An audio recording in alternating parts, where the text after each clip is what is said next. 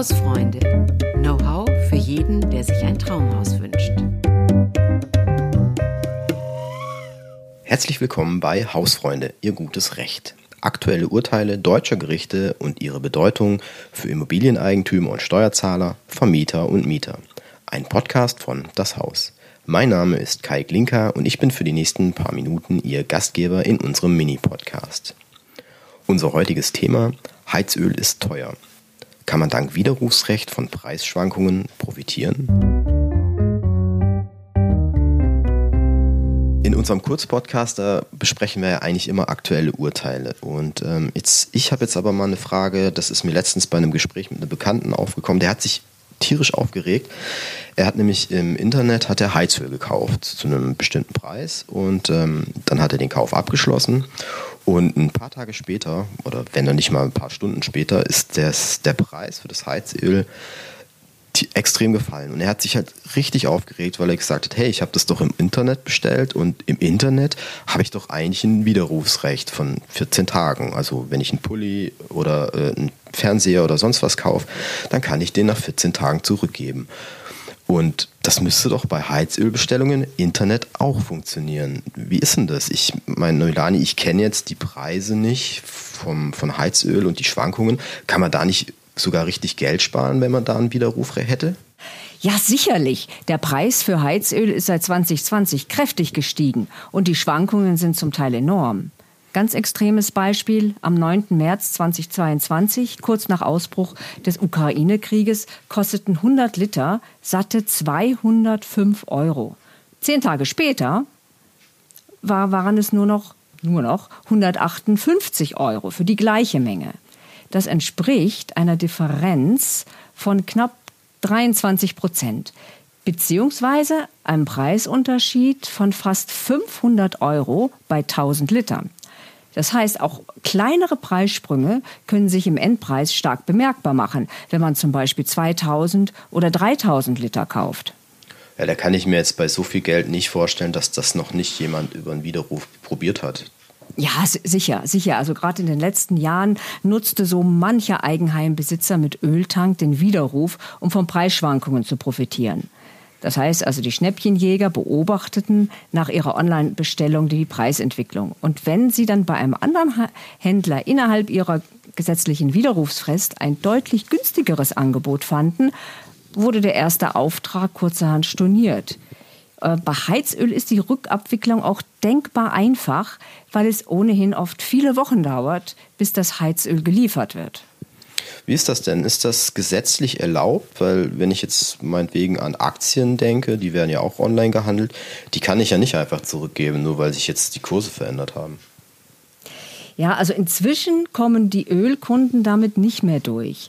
Erstaunlich ist aber, dass es ein Urteil vom Bundesgerichtshof gibt, das diese Masche bei Heizölbestellungen aber explizit erlaubt. Okay, dann sagt jetzt das, der BGH sagt jetzt auf der einen Seite oder in bestimmten Fällen ist es erlaubt und in bestimmten Fällen geht es nicht, oder wie erklärt das? Ja, nicht, nicht, nicht ganz. Nein, es geht jetzt gar nicht mehr. Das höchstrichterliche Urteil, das es eben erlaubt, das äh, wurde 2015 gefällt. Da hatte eine Verbraucherin zur Eigenversorgung über das Internet 1200 Liter Heizöl bestellt und die Bestellung innerhalb dieser 14-tägigen Widerrufsfrist storniert. Der Ölpreis war inzwischen gefallen, daher verlangte der Händler von der Kundin Schadensersatz in Höhe der Differenz. Das waren zwar nur 113 Euro, aber die Verbraucherin pochte auf das Widerrufsrecht und verweigerte die Zahlung. Der Händler ging vor Gericht und verwies auf den Paragraphen 312 BGB. Dort sind nämlich die Ausnahmen vom Widerrufsrecht genannt. Der, ein Widerrufrecht äh, ist, gibt es ja auch nicht bei allen Produkten, zum Beispiel bei Maßanfertigen oder bei verderblicher Ware. Nicht? Und äh, da steht jetzt in diesem Paragraph 212 Absatz 2 Punkt 8 heißt es, etwas vereinfacht ausgedrückt, ausgeschlossen sind Verträge zur Lieferung von Waren oder zur Erbringung von Dienstleistungen, deren Preis von Schwankungen auf dem Finanzmarkt abhängt, auf die der Unternehmer keinen Einfluss hat. Obacht, hier ist vom Finanzmarkt die Rede. Im weiteren Text vom Punkt 8 steht auch noch, dass diese Ausnahme insbesondere für Aktien und andere Produkte des Kapitalmarkts gilt. Was wiederum jetzt erklärt, warum ich meine Aktien nicht wieder einfach zum Einkaufspreis abgeben kann. Genau, also für Aktien ist die Sache im Gesetz klipp und klar geregelt. Das BGH war aber der Meinung, die Ausnahme in Paragraph 312 gilt nicht für Heizölbestellungen. Denn der Einkauf von Heizöl zum Eigenverbrauch sei kein Spekulationsgeschäft. Die Kundin wollte das Öl ja nicht teurer, teurer weiterverkaufen, um Gewinn daraus zu schlagen. Sie wollte einfach möglichst günstig einkaufen. Und dafür hatten die Richter und Richterinnen offensichtlich ein Verständnis. Mit dem Risiko müsse der Händler einfach leben. Die Entscheidung sehe ich, ist jetzt nachvollziehbar, weil wenn ich irgendwo einen Fernseher oder was ähnliches äh, ein paar Tage später irgendwo günstiger sehe, dann kann ich ja von meinem Widerruf Gebrauch machen, den stornieren und stattdessen eben das günstigere äh, Angebot wahrnehmen. Aber du hast jetzt vorhin gesagt, jetzt ist es nicht mehr möglich. Wurde da jetzt der Paragraph geändert vom BG, im, im Bundesgesetzbuch? Nein, der ist unverändert. Die Abschaffung des Widerrufsrechts für Heizöl ist etwas merkwürdig und sehr intransparent. Also ich möchte fast meinen, die Gesetzeslage wurde ja klammheimlich geändert. Und zwar, das geschah schon am 17. August 2021, als das Gesetz zur Modernisierung des Verbraucherschutzes in Deutschland in Kraft trat. Damit wurde eine neue EU-Richtlinie hierzulande umgesetzt, die lustigerweise das Ziel hatte, die Käuferrechte in der Europäischen Union zu verbessern. Die Abschaffung des Widerrufsrechts für Heizöl ist dabei wirklich bestmöglichst versteckt worden. Klar wird es erst, wenn man die Begründung zur fraglichen EU-Richtlinie mit der Bezeichnung 2019-2161 liest. Quasi das Kleingedruckte. Das steht aber nicht unter dem Text der Richtlinie, wo man das als Laie erwarten würde. Nein, sondern es wird separat in einem Amtsblatt der Europäischen Union veröffentlicht. Und dieses Amtsblatt trägt den Titel L 328-7. Ich habe mir den Spaß gemacht und das wirklich mal nachrecherchiert. Und tatsächlich im Absatz 43 fand ich den Hinweis auf, aufs Heizöl. Äh, wenn auch etwas verklausuliert.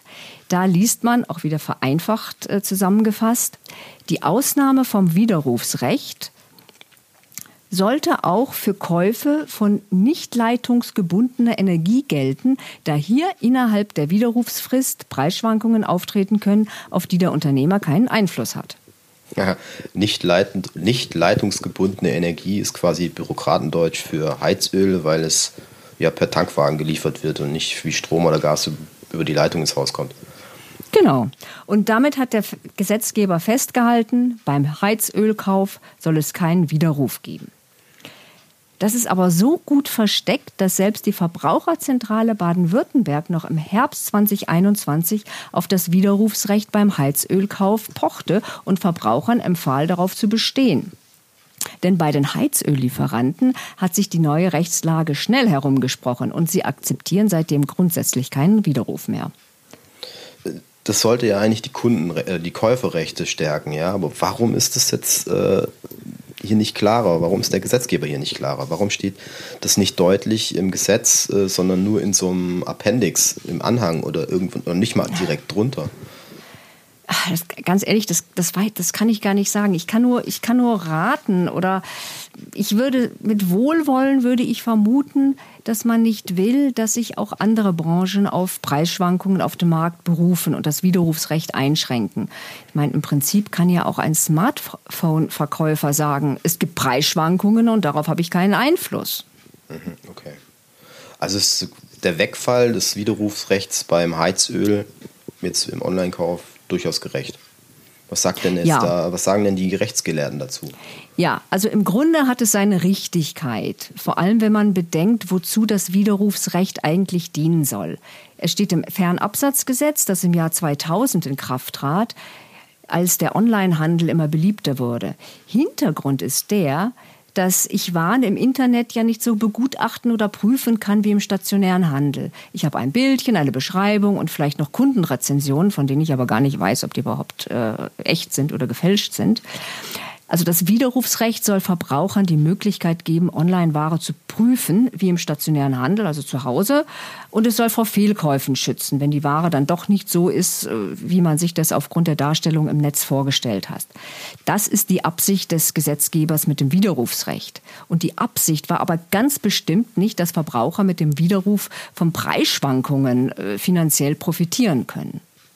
Also es ist gerecht. Okay, also ja, das leuchtet, so gesehen leuchtet es ein, weil äh, Heizöl ist ja jetzt nicht unbedingt ein Produkt, was ich, vor, bevor ich es kaufe, mir nochmal richtig anschaue und den Augenschein nehme und vielleicht die Konsistenz fühle mit, mit der Hand oder mit den Fingern. Äh, also zusammengefasst. Eher nicht. zusammengefasst mit, mit dem Widerruf lässt sich beim Heizölkauf online kein Geld sparen. Also sollte man tatsächlich als Heizölkäufer die Preise beobachten und hoffen, dass man wirklich den richtigen Zeitpunkt für den Kauf erwischt um, oder eben noch besser gleich auf die regenerativen Energien umsteigt. Genau. Das war's für heute mit unserem Mini-Podcast Ihr gutes Recht. Unsere, wenn Sie so wollen, kleine, aber feine Rechtsabteilung. Wir freuen uns, wenn Sie das nächste Mal wieder reinhören. Bei Fragen und Anregungen schreiben Sie uns an hausfreunde.haus.de und abonnieren Sie uns auch gerne beim Streamingdienst Ihres Vertrauens. Machen Sie es gut, wir hören uns.